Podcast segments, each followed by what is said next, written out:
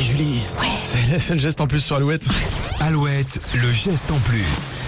Alors récemment, des articles de presse ont remis en question l'impact écologique du Hellfest car 300 000 litres de fuel sont utilisés pour chaque édition. Mais des efforts sont faits du côté de la vingtaine de bars du festival. Et là aussi, les chiffres sont impressionnants. 500 000 litres de bière ont été commandés pour sustenter les 240 000 Pas festivaliers.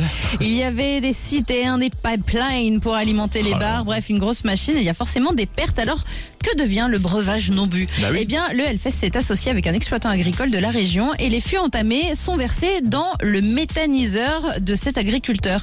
Mhm. La bière est donc transformée en gaz. Le méthaniseur produit l'équivalent de la consommation annuelle en gaz de plus de 950 maisons, ce qui est quand même ouf. Ah oui. Et la bière du Hellfest contribue à 5% à cette production de gaz. D'autres festivals du Grand Ouest valo- valorisent également leurs déchets via la méthanisation, comme le Festival de Poupée à Saint-Malo-du-Bois et le VNB Fest en Mayenne. Ah c'est top, donc les bières donc, devient du gaz. Voilà, Ouais. on récupère les bulles. Exactement.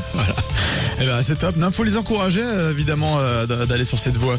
Le geste en plus à retrouver sur alouette.fr, l'application Alouette. Vous restez avec nous.